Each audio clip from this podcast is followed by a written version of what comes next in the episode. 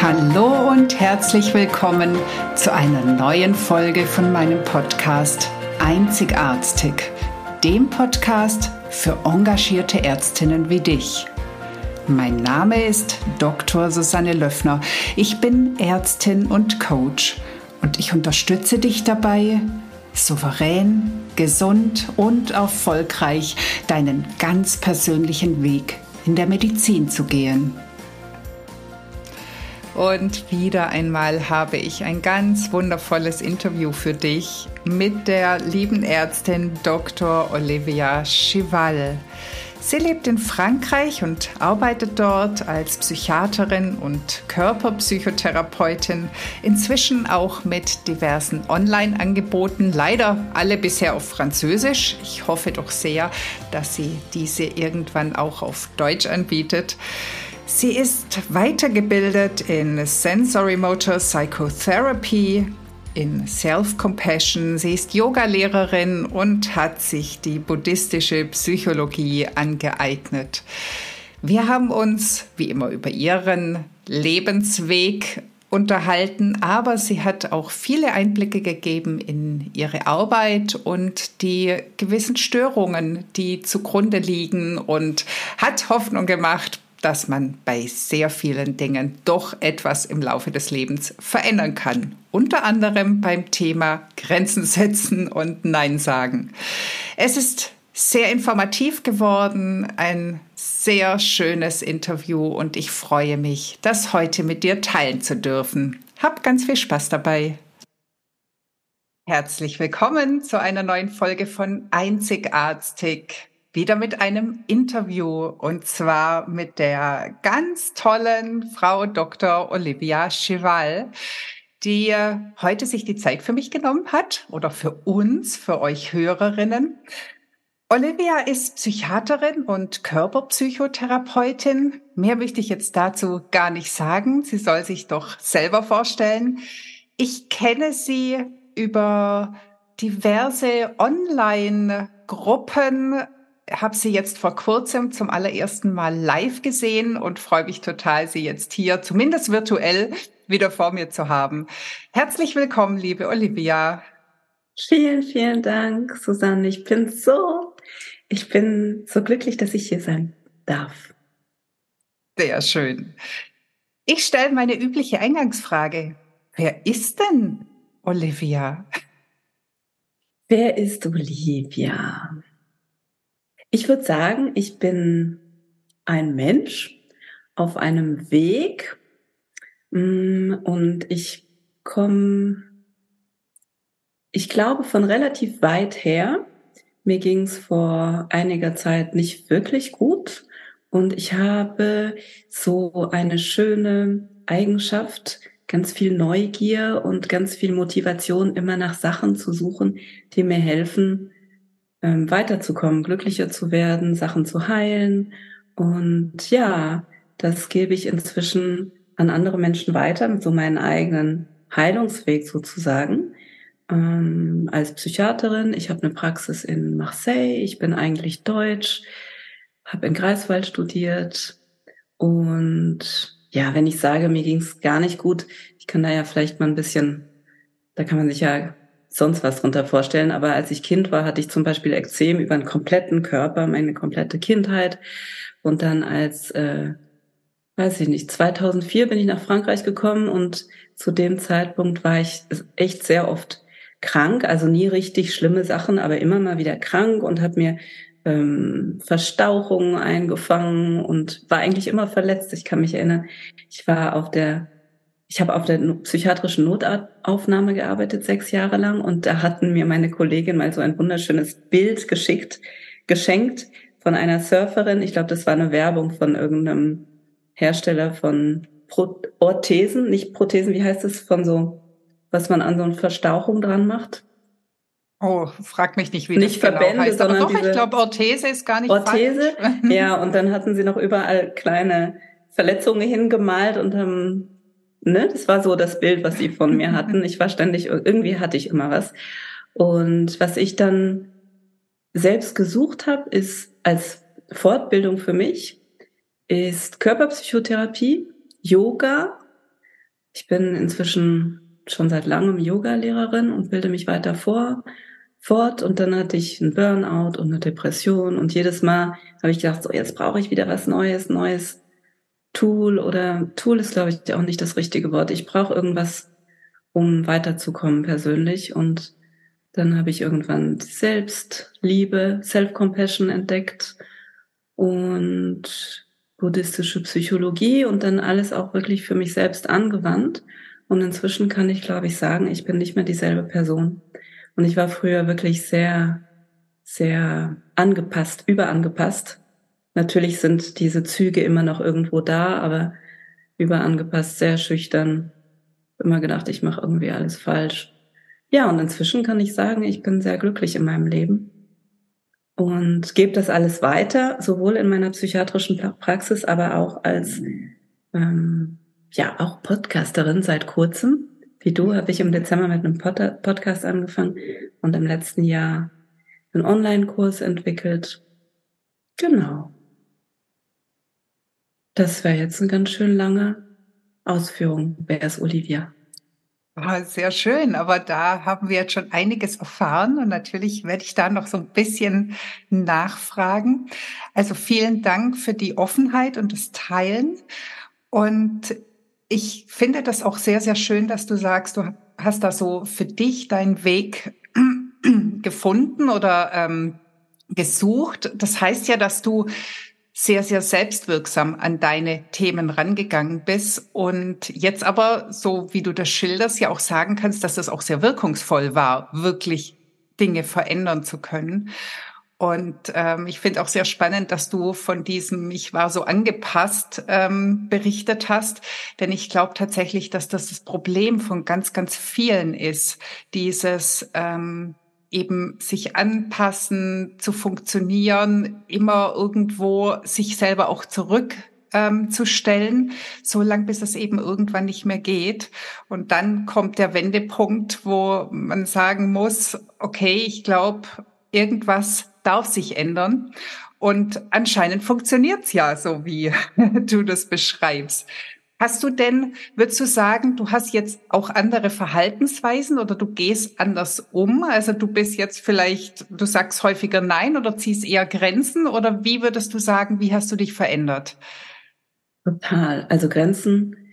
Ähm, ich weiß nicht, ob ich sagen kann, Grenzen gab's für mich nicht, aber das war sehr ein sehr hm, abstraktes Thema für mich und ich muss sagen, ich hatte tatsächlich irgendwie schon auch eine Tendenz, ich weiß auch gar nicht, wo das herkommt. Ich kann mich erinnern, im Krankenhaus damals, ich habe zehn Jahre im Krankenhaus gearbeitet, da hatte ich schon auch die Tendenz zu sagen, um fünf Uhr gehe ich, ähm, so mehr oder weniger, ne? Und nicht zig Überstunden zu machen. Aber also ist das, war da schon irgendwo Grenzen setzen auch schon da. Aber echtes Grenzen lernen habe ich durch die Sensory Motor Psychotherapy gelernt. Ähm, da kann ich mich noch erinnern, dass da wird Grenzen setzen und Grenzarbeit wirklich, das gehört zum ersten Level, da geht es um Trauma. Im zweiten geht es um Bindungsstörung. Und Trauma ist ja so, da ist in der Definition eigentlich schon drin, dass die eigenen Grenzen überschritten werden durch das Trauma. Und des, deswegen ist da ein riesen Anteil der Fortbildung Grenzen. Und ich kann mich erinnern, dass das ganz fremd war irgendwie damals. Und Grenzen setzen kann man ganz wunderbar im Körper erlernen. Weil im Kopf, ähm, ja, da kann man noch zehnmal wissen, wo jetzt die Grenze ist.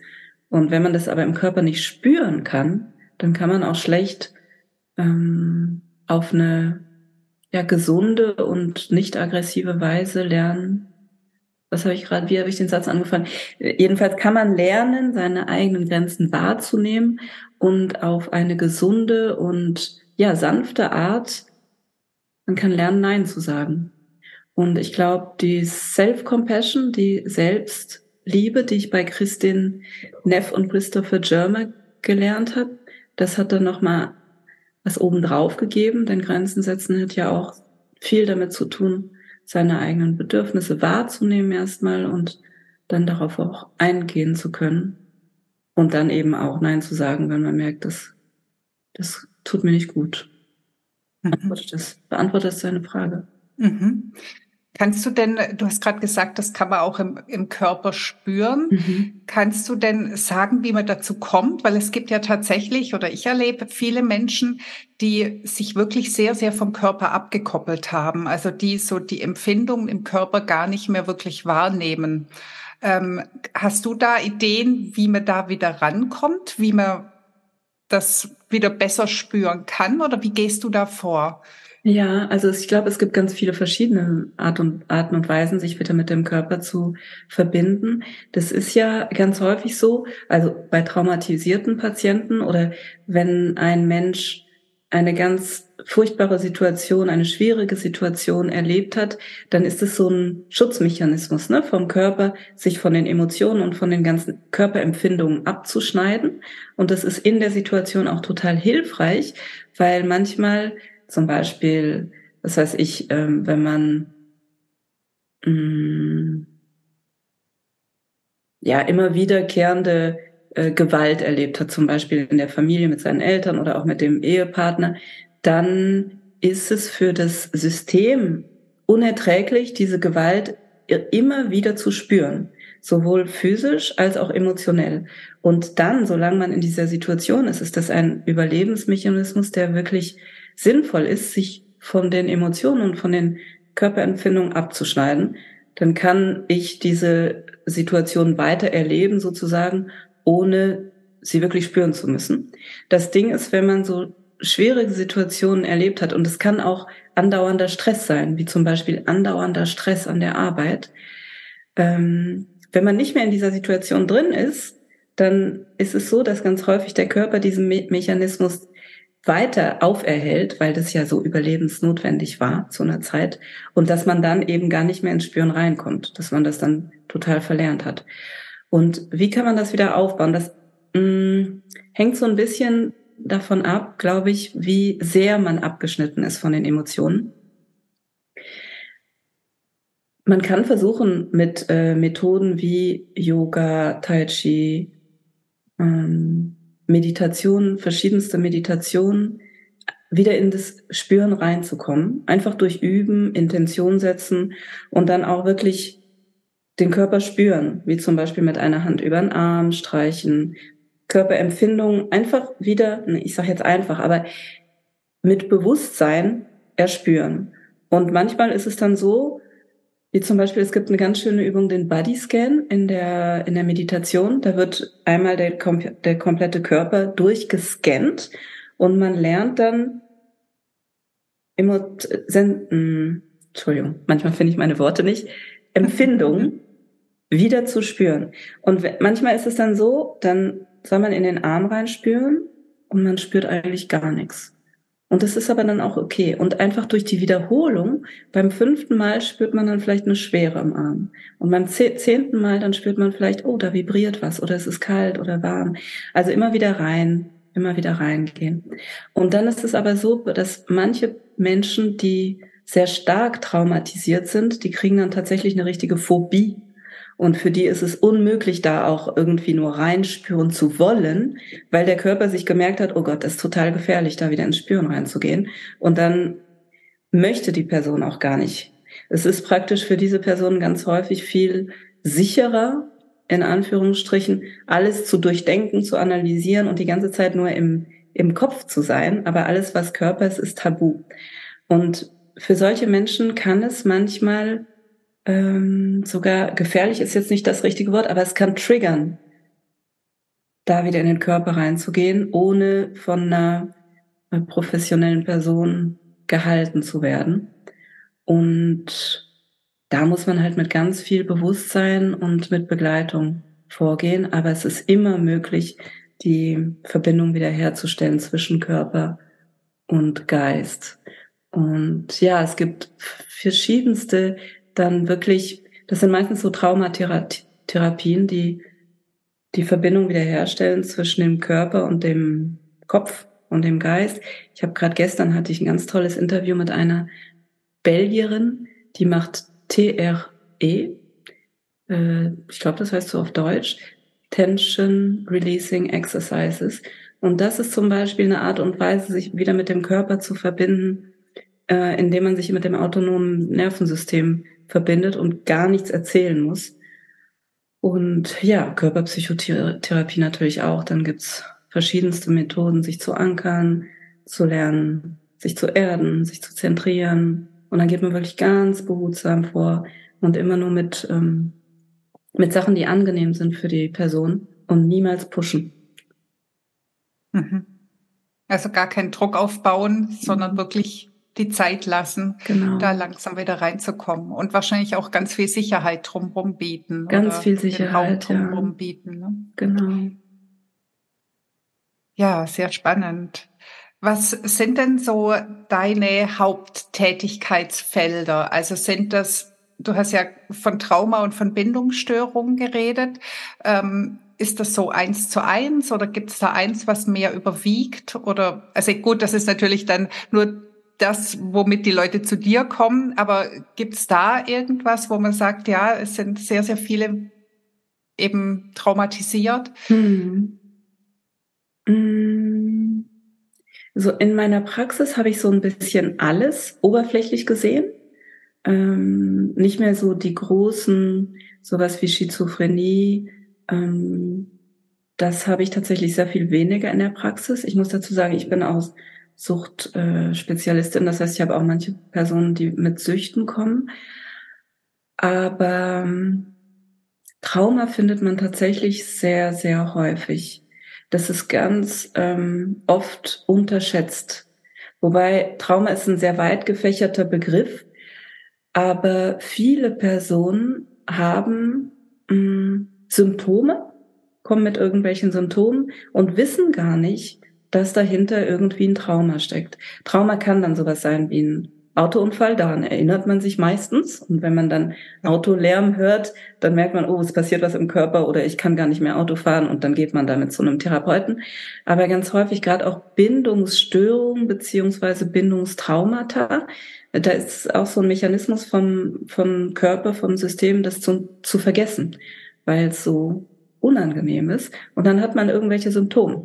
Symptome, Schlafstörungen, Essstörungen, Depressionen, Angststörungen, ähm, kann auch manchmal Krebs sein. Krebs habe ich ganz häufig auch gesehen. Krebspatienten, Patientinnen, die nach Heilung, nach Remission vom Krebs zu mir kamen und die dann merken, boah, Grenzen setzen kenne ich gar nicht. Und die dann sozusagen dank des Krebses, also das ist ein bisschen gewagt, das so zu formulieren, aber ähm, ja, doch dank dieser Krise dann lernen, hey, da sind Sachen in meinem Leben, die funktionierten gar nicht für mich und jetzt lerne ich wieder, lerne ich, Grenzen zu setzen, Nein zu sagen und mir ein Leben aufzubauen, das für mich passt und nicht mehr in Strukturen zu bleiben, wo ich mich die ganze Zeit anpasse und Sachen über mich ergehen lasse, die, die überhaupt nicht zu mir passen. Ich weiß nicht, ob ich jetzt abgeschweift bin von deiner Frage. Nee, das äh, passt vollkommen. Kannst du vielleicht noch ein bisschen mehr erklären, was Bindungsstörungen sind? Mhm. Wir haben die allererste Bindung für den Großteil von uns Menschen. Ähm, das ist die Bindung zwischen den Eltern und dem Kind und noch sehr viel intensiver die Bindung zwischen Mutter und Kind. Und in einer, also ne, ideale Bindung gibt's nicht. Ideale Eltern gibt es nicht. Das schicke ich mal gleich vorneweg, dass sich nicht viele gleich getriggert fühlen. Ideal gibt's nicht. Das heißt, in jeder Bindung, in jeder Erziehung, in jedem Aufwachsen gibt es immer Momente, wo ähm, es zu einer Rupture kommt. Wie sagt man auf Deutsch? Da wird die Bindung unterbrochen. Und gesunderweise kommt es dann irgendwann relativ schnell wieder zu einer ähm, Re Reparation dieser Bindung. Das kann dazu, das kann da, dadurch sein, dass äh, der Eltern, dass das Kind aufmerksam möchte, auf, auf Aufmerksamkeit möchte und der Elternteil irgendwie abgelenkt ist und äh, vielleicht auch manchmal wütend wird auf das Kind. Und das Wichtige ist, dass man danach immer wieder auf das Kind zugeht und die Bindung wieder herstellt. Aber es kommt eigentlich in jedem Aufwachsen zu irgendwelchen mindestens kleinen Störungen. weil das Kind ähm, definitionsgemäß ab, komplett abhängig ist von den Eltern. Das heißt, ein Kind bis zu einem gewissen Alter, wenn die Eltern das verstoßen, dann wird es sterben. Und das Nervensystem vom Kind weiß das und passt sich wahnsinnig gut an die Funktionsweisen der Eltern an, damit es, damit sein Überleben gesichert wird sozusagen. Und je nachdem, wie die Eltern funktionieren, kann das Kind dann unterschiedliche Sachen lernen. Das werden dann meistens unbewusste Glaubenssätze, sowas wie, mh, mm, ich werde nur geliebt, wenn ich mich anstrenge, wenn ich gute Noten nach Hause bringe. Solche Sachen. Der Klassiker. Der Klassiker, genau. Und ähm, ja, also zu Bindungsstörung, Bindungsstörung, kleine Bindungsstörungen hat eigentlich jeder. Die müssen jetzt aber nicht unbedingt schlimm sein und äh, die können auch wieder ausgeglichen werden, indem man eine gesunde Beziehung erlebt später im Leben. Und dann gibt's größere Bindungsstörungen, wo es dann zu Überanpassungen kommt, zum Beispiel, oder zu Angst, sich zu binden. Und ähm, da das ja wiederum so ausgeprägt und wichtig fürs Überleben war im Kindesalter, ist die Art, wie wir uns an unsere Eltern binden, oft so das Vorbild oder die Art, wie wir uns dann später an jede andere Person binden. Das ist natürlich flexibel. Das heißt, wie gesagt, wenn ich dann Menschen kennenlerne und in Beziehung zu Menschen trete, die eine gesunde Bindung haben, dann kann das, kann das von automatisch ausheilen. Und es kann aber auch sein, dass ich mir immer wieder Menschen suche, die genauso funktionieren wie meine Eltern. Und wenn meine Eltern jetzt zum Beispiel sehr mh, mm, hart mit mir sind und ja, vielleicht sogar gewalttätig, dann wird das Nervensystem sich häufig Partner suchen, die genauso funktionieren, alleine aus der Tatsache heraus, dass das Nervensystem diese Art von Bindung kennt. Und alles, was neu ist, auch wenn es gesund ist, macht erstmal Angst. Hm. Also die übliche Komfortzone, selbst genau. wenn sie überhaupt nicht schön ist. Genau.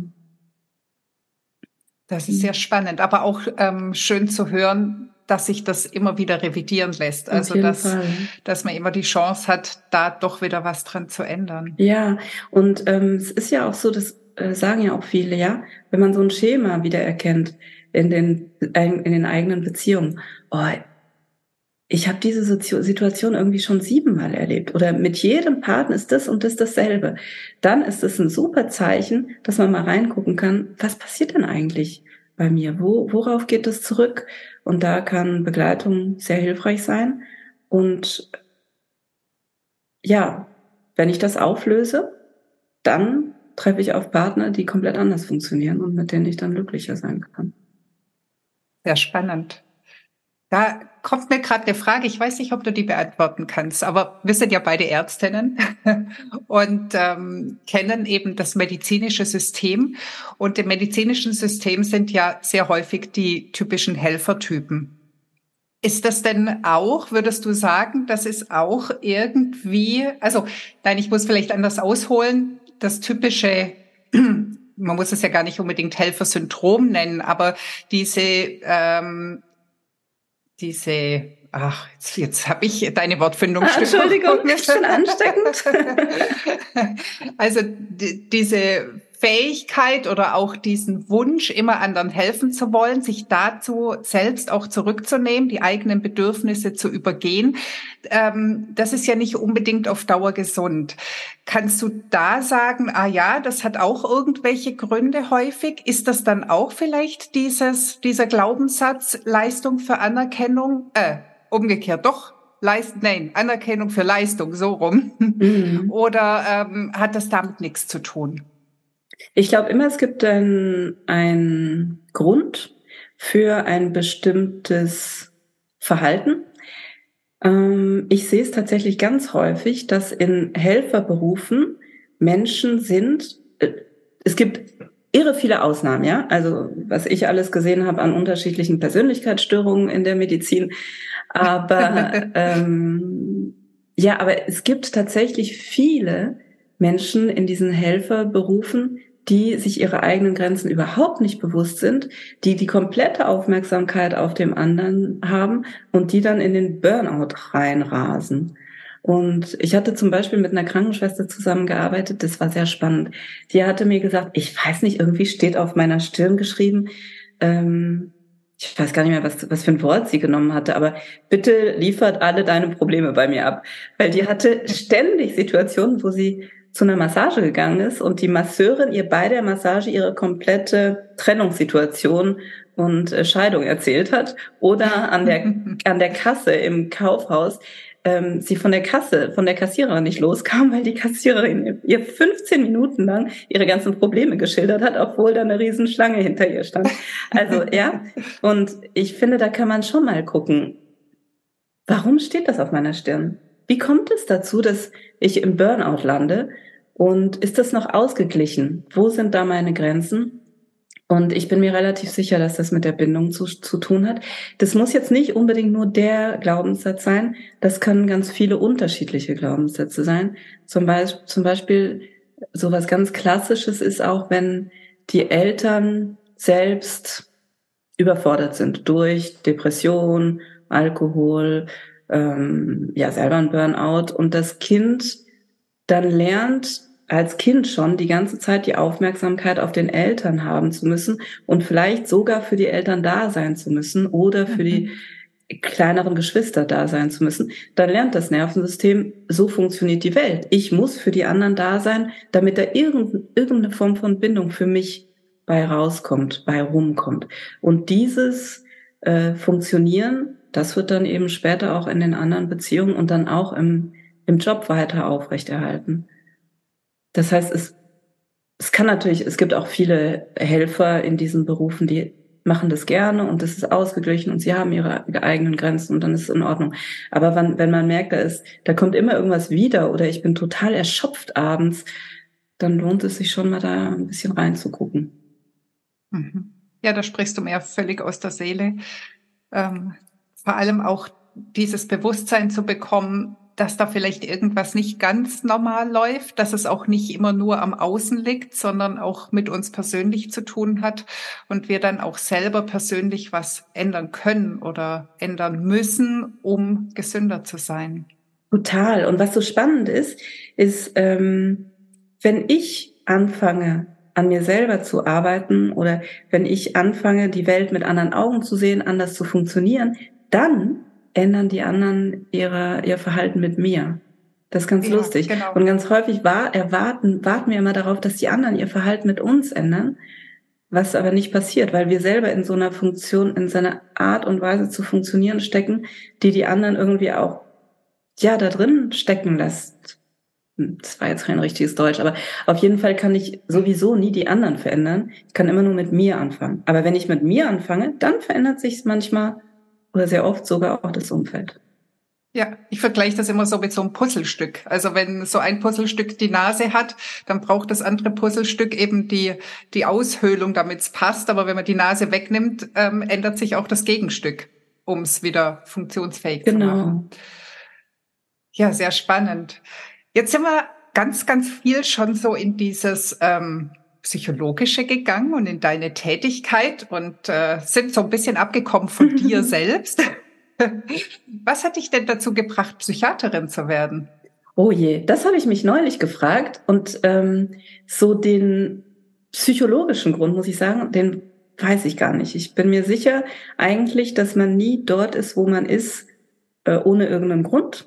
Aber so die offizielle nicht psychologische Geschichte ist die, dass ich eigentlich Kinderärztin sein wollte. Und ähm, ich gehörte zu dem letzten Jahr, das in Deutschland noch den Arzt im Praktikum machen musste. Und habe meine Freunde gesehen und habe gedacht, nee, dafür habe ich jetzt nicht sechs Jahre studiert, dass ich mich hier halb tot arbeite. Und dann habe ich gedacht, ich gehe einfach ein Jahr ins Ausland.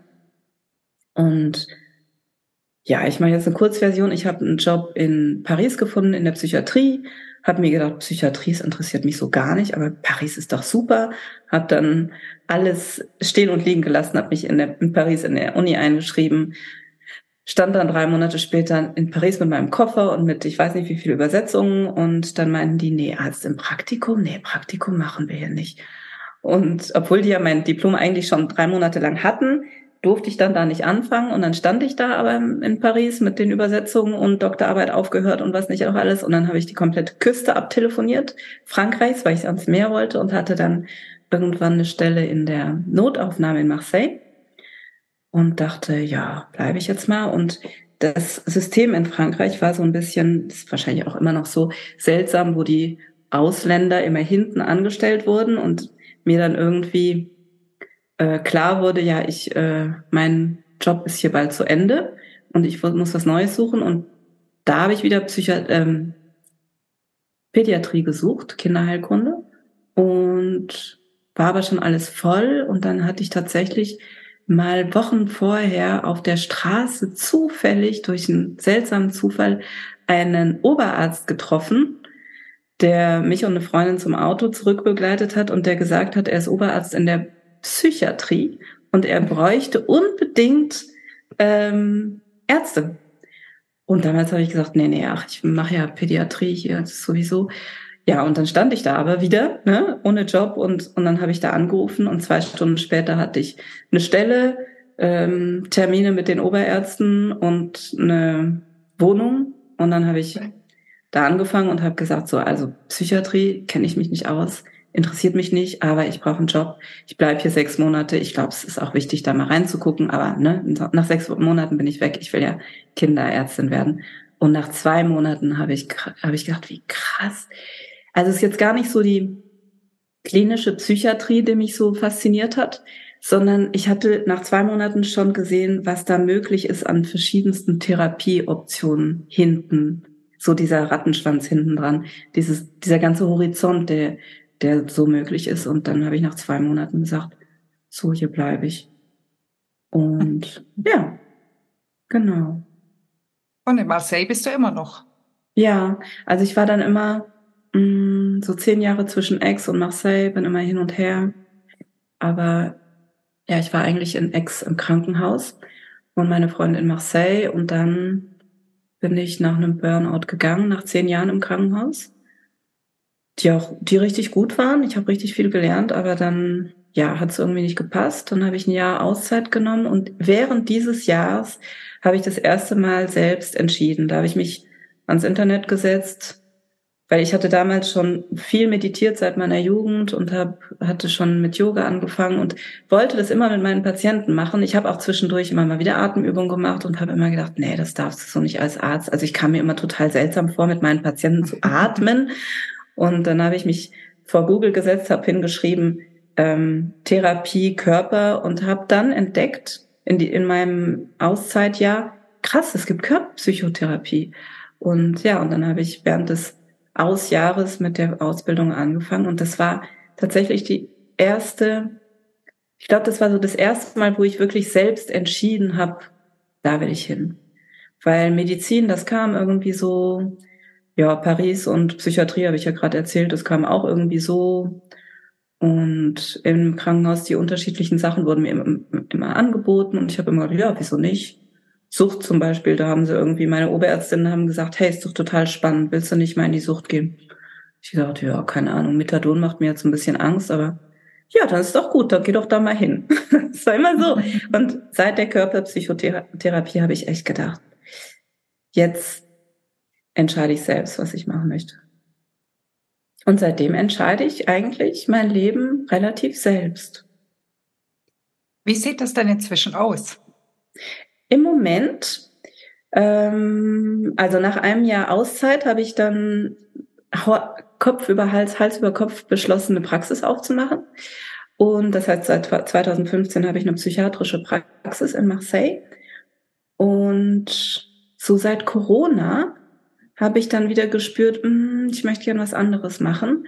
Und jetzt habe ich meine Praxis so dreieinhalb Tage pro Woche ungefähr. Und ansonsten habe ich ja mit diesem Online-Kurs angefangen letzte, im letzten Jahr. Der kam so ein bisschen zu mir. Der heißt, meine innere Sicherheit ist auf Französisch Ma Sécurité intérieure. Im Moment arbeite ich hau hauptsächlich auf Französisch. Und nachdem ich den erstellt habe, ist mir aufgefallen, dass es eigentlich die, so eine Art Zusammenfassung ist vom ersten Level Sensory Motor. Das heißt, es geht da wirklich um Trauma. Genau, was du gesagt hast. Wie komme ich wieder ins Körper spüren hinein? Wie spüre ich meine eigenen Grenzen? Wie lerne ich wieder Nein zu sagen? Wie reguliere ich mein Nervensystem? Ähm, was heißt sich erden? Ja, genau. Das ist mein Online-Kurs, der macht Spaß. Und weil ich eben das Gefühl habe, ich habe so viele Wahnsinns-Tools gelernt in den letzten zehn Jahren, die so einfach weiterzugeben sind. Also für, für keine Ahnung, für fün mindestens 50 Prozent, wenn nicht mehr, von dem, was ich in der Praxis mache. Erstens wiederhole ich ständig dasselbe und zweitens ähm, braucht man da keine eins zu eins Sitzung für. Und deswegen habe ich diesen Podcast angefangen. Zwischendrin habe ich nochmal angefangen mit meinem Lebensgefährten, der ist Bergführer und wir machen Bergretreats, wo wir praktisch in wunderschöner Natur die, das Bewusstsein in den Körper bringen. Und ja, so sieht's im Moment aus. Gerade jetzt im Moment bin ich volle Kanne in meinem Podcast, habe wieder mit Interviews angefangen. Es macht mir total Spaß. Und ich bin mittlerweile so weit, dass ich, es macht mir total Spaß, mit meinen Patienten zu arbeiten. Also wirklich, ja. Aber ich habe inzwischen das Gefühl, die Praxis nimmt mir zu viel Zeit. Die nimmt zu viel Zeit ein. Ich habe so, ich habe Lust wieder ein bisschen was anderes zu machen. Ich brauche immer Abwechslung. So nach ein paar Jahren habe ich das Gefühl, ich bin da durch. Ich möchte jetzt wieder weiter, weiterziehen. Es ist so schade, dass du alles auf Französisch anbietest, weil das ist ja so gar nicht meine Stärke. Also vielleicht hast du ja irgendwann dann doch mal Lust, deinen Online-Kurs auch auf Deutsch zu machen. Definitiv. Ähm, denn das hört sich wirklich sehr, sehr spannend an und ich glaube einfach auch unglaublich wertvoll, dieses, ja, wieder ins Gefühl, in den Körper zu kommen und wieder anders wahrnehmen zu können, sich selber zu spüren. Denn ich habe so das Gefühl, dass das auch ein gesellschaftliches Thema ist, dass wir uns immer mehr verlieren, immer mehr im Außen sind, nur noch in irgendwelchen Vergleichen und ähm, gar nicht mehr zu uns selber zurückfinden. Und ich schließe mich da selber mit ein. Also auch ich darf immer wieder mich auf mich selbst fokussieren und ganz toll, wenn es da solche wunderbaren Hilfsmittel gibt. Ja, auf jeden Fall. Ich plane das äh, definitiv bald mein Angebot auf Deutschland, zumindest auf Deutsch aus, auszuweiten. Ähm, gerade auch dank der Mindful Medical Women, weil ich ja jetzt in diesem wunderschönen Netzwerk drin bin. Und ich habe, ich hatte das angegangen, an, uff, ich habe das auf Französisch angefangen, weil ich immer das Gefühl hatte, wow, in Deutschland gibt's irgendwie so wahnsinnig viel. Und auf Englisch gibt's halt auch so viel. Und die Franzosen, die sprechen so wenig Englisch. Und in meinen Therapien habe ich immer gedacht, ja, machen Sie doch mal die und die Meditationen. Ja, aber die gibt's nur auf Englisch, ich spreche kein Englisch. Okay. Ja, dann habe ich irgendwann gedacht, dann, dann mache ich es halt selber. Und eben auf Französisch, weil ich das Gefühl habe, auf Französisch gibt's so solche Ressourcen echt noch sehr wenig. Aber ich habe jetzt mehr und mehr Lust auch wieder auf Deutsch zu arbeiten, gerade durch euch jetzt. Und von daher ist es in Planung. Sehr schön. Ja, super. Dann würde ich sagen, wir kommen langsam zum Abschluss. Erstmal ganz, ganz vielen Dank schon an dieser Stelle für diese Ausführung und für ganz viele Informationen, wertvolle Informationen. Aber bevor wir tatsächlich aufhören, habe ich noch meine drei Abschlussfragen. Hattest du jemals einen alternativen Berufswunsch? Also abgesehen von der Medizin oder Psychologie, was ganz anderes? Oder war es immer klar? Ganz lustig. Ähm, ich habe eine Freundin aus, meine beste Freundin aus der aus Schulzeiten, die hatte mir bei irgendeinem Klassentreffen mal gesagt, wow, ich finde das so toll, Olivia. Du wusstest ja schon immer, dass du Ärztin sein wolltest und jetzt bist du das. Und ich, ich weiß, ich habe zu ihr damals gesagt, ach so, ich kann mich da gar nicht dran erinnern. Ich kann mich tatsächlich erinnern, dass ich in der 13. Klasse oder in der 12., wann ist das, wo man sich dann so langsam ausrichten will, wahrscheinlich in der zwölften, da saß ich zu Hause, ich war beim irgend so einem Zentrum, Verbraucherzentrale, Berufsbildungszentrum. Ich hatte so einen Stapel Papiere und das, was mich krass interessiert hatte damals, war Meeresbiologie. Und dann habe ich gedacht, nee, dann zu sehen, wie die Meere sterben, Und jetzt denke ich mir, wie krass, es wäre schon auch schön gewesen, weil man, man kann ja auch viel machen. Also es gibt ja auch viel, was man machen kann. Ne? Genau, sowas. Natur hat mich eigentlich schon immer interessiert und Architektur hatte mich sonst auch interessiert und ansonsten backe ich für mein Leben gerne. Aber ich glaube, ich wollte nie wirklich Bäckerin werden, aber ja. Ja, cool. Fotografin also auch mal. Also ich habe, ich bin so, ich habe mich interessiert alles. Ja, Fotografin wollte ich auch mal werden. Spannend. Wobei sich das ja auch als Hobby ganz gut ähm, ausüben lässt und vor allem du mit deinen Bergtouren, deinem Bergführer, da gibt's ja auch wunderbare Fotomotive dann. Total, ja. Und sonst alternativ das Meer, an dem lebst du ja auch. Total, ja. Ich habe jetzt im echtes, im Moment habe ich dieses Glück, halb am Meer und halb in den Bergen zu leben. Mein Lebensgefährte, der wohnt in den Bergen und da haben wir beides. Das ist der Wahnsinnsluxus. Finde ich total toll. Super.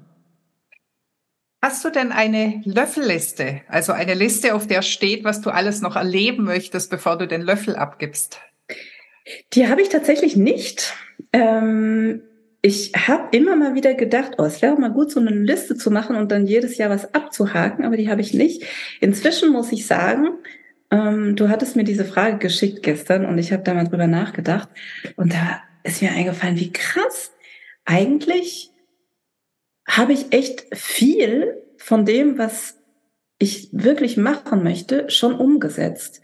So gerade jetzt, gerade auch mit dem alternativen Berufswunsch. Ich glaube, ich kann mich, ich kann mir nichts vorstellen, was mir jetzt gerade im Moment mehr Spaß machen würde, als mich ständig fortzubilden. Im Moment bin ich in der Hypnoseausbildung, ähm, das an meinen Patienten auszuprobieren, diesen Podcast zu machen. Also es nimmt es ist irre viel Arbeit, es braucht super viel Zeit, aber es macht mir so krass Spaß, Menschen kennenzulernen und dann Interviews zu machen, so wie ich das jetzt gerade, du das mit mir machst gerade.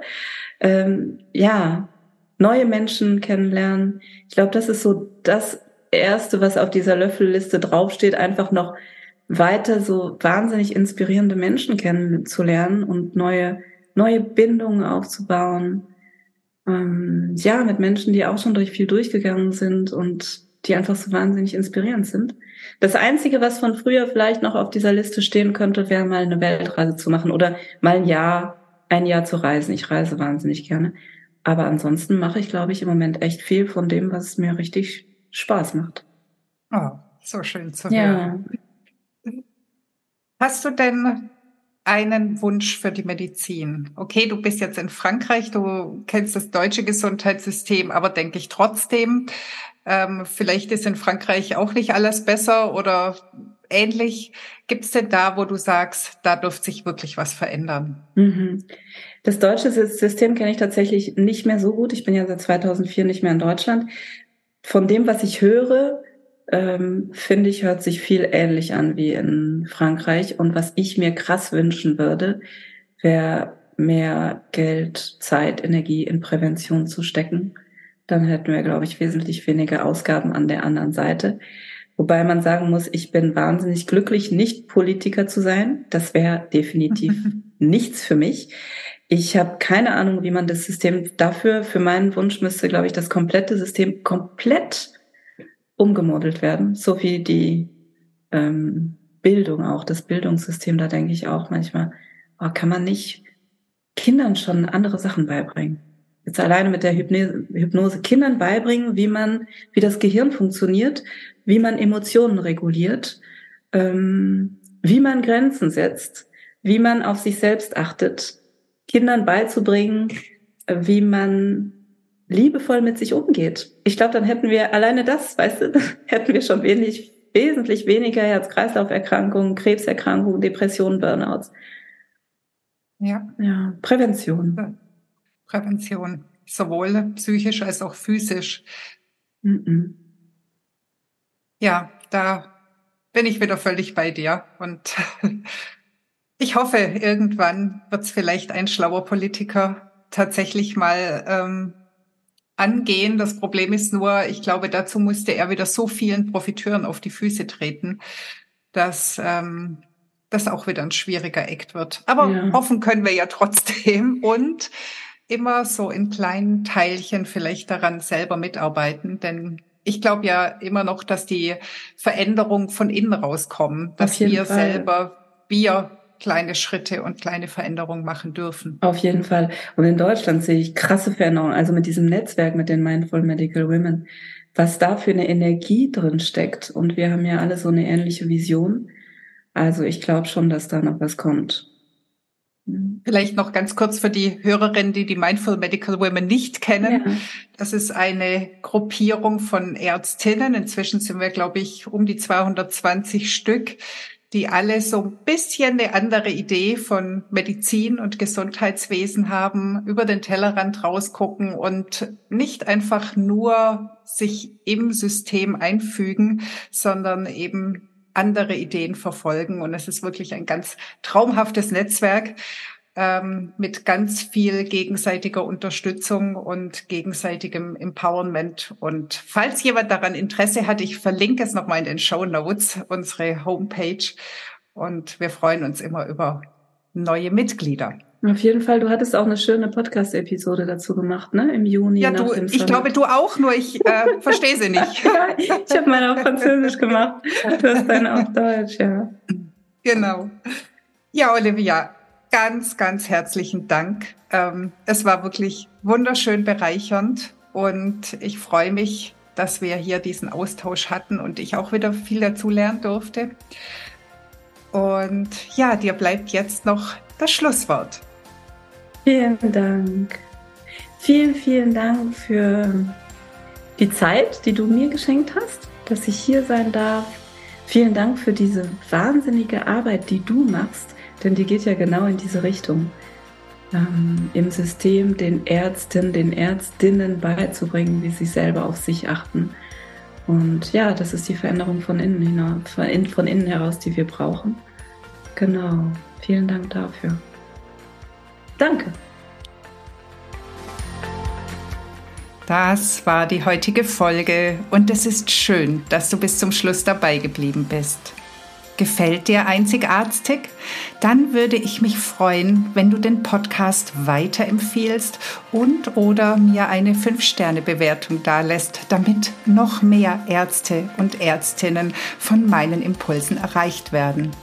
Suchst du ganz konkrete Unterstützung für deinen weiteren Weg als zufriedene Ärztin und möglicherweise als ärztliche Führungskraft? Dann nimm doch gerne Kontakt mit mir auf oder buche direkt ein kostenloses Klarheitsgespräch bei mir. Sei glücklich, erfolgreich, entspannt leistungsfähig und führungsstark als Ärztin oder Arzt. Alles, alles Liebe, deine Susanne.